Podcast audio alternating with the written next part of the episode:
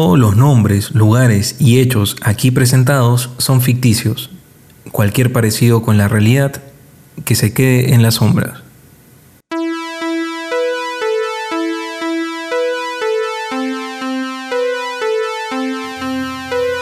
Bienvenidos a otro episodio de Estación Averno, programa dedicado a cubrir lo que ocurre en Laguna Roja, una pequeña ciudad que goza de días soleados y noches muy interesantes.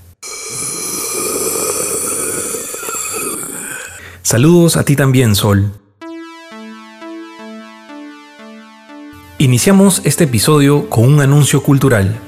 El excéntrico artista Cookie Scrubs presentará en el Museo del Silencio su exposición de esculturas llamada Las caras del miedo. El único costo de la entrada es que los participantes revelen al portero un miedo profundo que tengan. Él sabrá si es una mentira o no.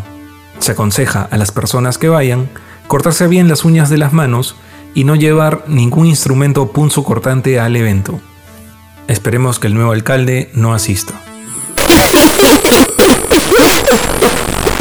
Nuestra emblemática laguna en el centro de la ciudad ya volvió a su color habitual y se quedará así hasta agosto, cuando sucederá el próximo cambio de ciclo.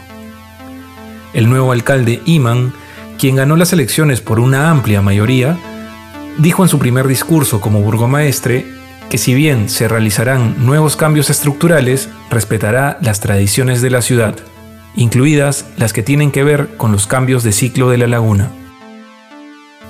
En otras noticias, los avistamientos de luces en el cielo se han incrementado en las últimas dos semanas, sobre todo en los días de lluvia. Algunas personas comentaron que vieron a estas luces descender en distintos lugares de la ciudad y alrededores. Uno de ellos fue Brian Fernández, granjero que vive a las afueras de Laguna Roja. Pudimos hablar un poco con él y nos comentó que una de ellas descendió cerca de su casa y cuando llegó vio que una esfera de luz flotaba sobre sus plantas, para luego desplazarse con dirección a la carretera 333, dejando un rastro de plantas quemadas. Brian siguió con escopeta en mano a la luz, y justo cuando estaban cerca de la carretera, ésta se detuvo, mientras que él se quedó apuntándola con el dedo en el gatillo. Un auto se empezó a acercar, y cuando estuvo a unos metros de ellos, la esfera de luz se movió con gran rapidez y entró por la luna del chofer. El auto, que perdió el control, derrapó dando varias vueltas hasta detenerse por completo. La luz se mantuvo brillando por unos segundos más dentro de él. Brian se acercó lo más rápido que pudo y antes de llegar, la luz se apagó por completo. El carro mostraba abolladuras y signos de quemaduras en sus puertas. En el asiento del chofer estaba un hombre y en la parte trasera dos niños. El hombre miró directamente a Brian y esbozando una sonrisa mostró que le faltaban dientes y de los orificios que esos dientes faltantes habían dejado brotaba sangre oscura. Hizo un gesto de saludo, al igual que los niños que estaban detrás, y puso el auto en marcha para luego retomar su camino a la ciudad. El Departamento del Clima y Geofísica de Laguna Roja asegura que las luces pueden ser globos meteorológicos o efectos visuales a causa de las lluvias que hemos venido teniendo.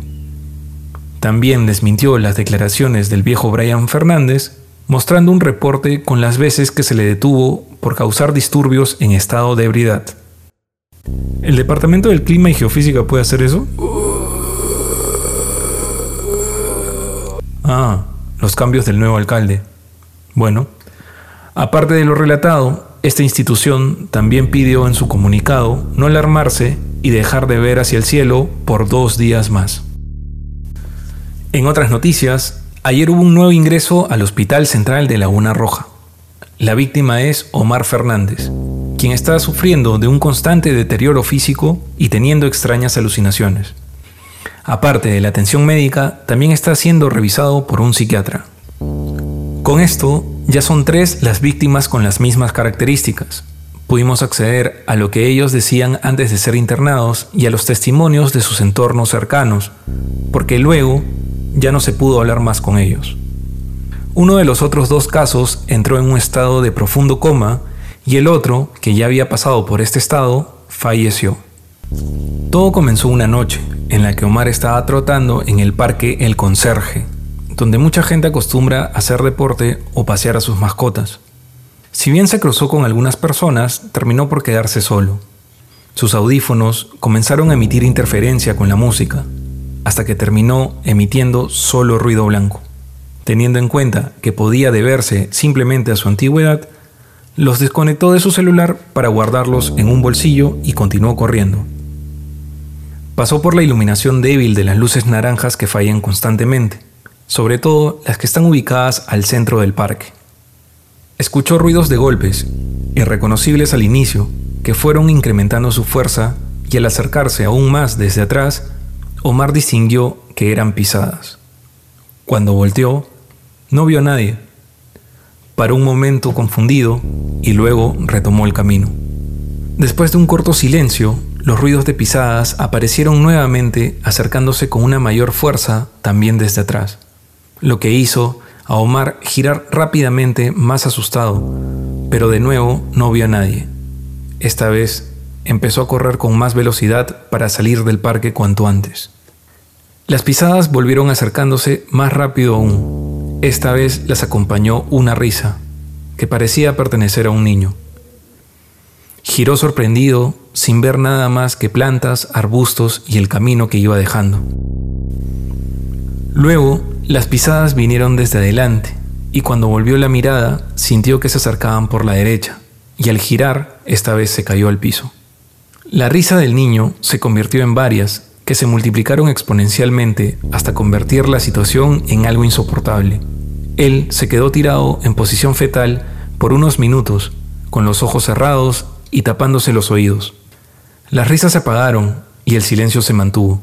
Omar se paró lo más rápido que pudo y retomó el camino, pero antes de avanzar dos metros, los pasos aparecieron y se acercaron a él con una velocidad tan grande que ni siquiera le permitió voltear. Sintió que algo muy fuerte golpeó su espalda y la voz de un niño dijo, Tú la traes. Omar cayó al piso impulsado por el golpe pero se levantó como pudo y corrió rumbo a su casa con todas sus fuerzas sin mirar atrás. Los sonidos no se volvieron a presentar en todo el camino. Al llegar, le contó lo sucedido a su hermano. Estaba nervioso y cansado. Repetía que la espalda le ardía y cuando se quitó el polo, pudieron ver que tenía una quemadura en forma de una pequeña mano. Algo raro es que el polo no tenía ninguna señal de que había recibido una quemadura era solo su piel. Su hermano le aplicó una crema y le dio un analgésico para que pueda dormir. Omar se fue a su habitación cada vez más cansado y se echó para tratar de conciliar el sueño. Una hora más tarde se despertó gritando. Le ardían varias zonas de la espalda y cuando su hermano lo revisó, encontró que ahora tenía varias marcas de manos que la cubrían casi por completo. Decidió llevarlo al hospital de emergencia y cuando llegaron, Omar lloraba y gritaba, diciendo que le ardía todo el cuerpo. Al examinarlo, se dieron cuenta que las marcas de las manos se habían extendido hacia su pecho y estómago. Dentro de sus gritos comenzó a decir que por favor lo protejan porque las sombras azules se lo iban a llevar. La historia de las otras víctimas fue similar. Ambos escucharon pisadas que se acercaban en distintas direcciones con risas de niños, para terminar sintiendo el golpe en la espalda y escuchar la frase tú la traes. En el hospital, las marcas de quemaduras en forma de pequeñas manos se propagaron por todo su cuerpo hasta llegar al rostro, mientras se quejaban que las sombras azules estaban cada vez más cerca de ellos. Y justo antes de entrar al coma, ambos mencionaron que aquellas sombras ya los tenían. La periodista Melanie Hill, que también revisó el caso, nos reveló un hecho curioso. Si bien las tres víctimas no se vieron en el hospital, todos pertenecían al mismo colegio hace muchos años atrás.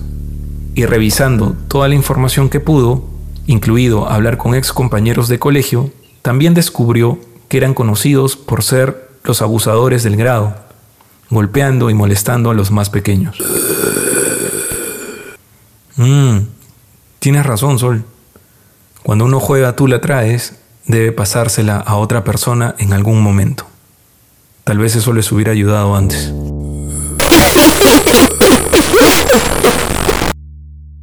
Esperemos que Omar no corra la misma suerte que los otros dos internos. Bueno, el tren de medianoche ya está llegando, lo que marca el final de este episodio. Parece que todo sigue su curso en Laguna Roja, una ciudad tranquila, con amplias áreas verdes en las que uno puede encontrar más de una forma para distraerse. Ya saben, el deporte es salud, pero es mejor que no lo hagan en el Parque El Conserje por estos días. Así es, sobre todo si tienen asuntos del pasado pendiente. Cierren bien sus puertas al llegar a casa y que tengan unas felices madrugadas. Adiós. Adiós a ti también, Sol.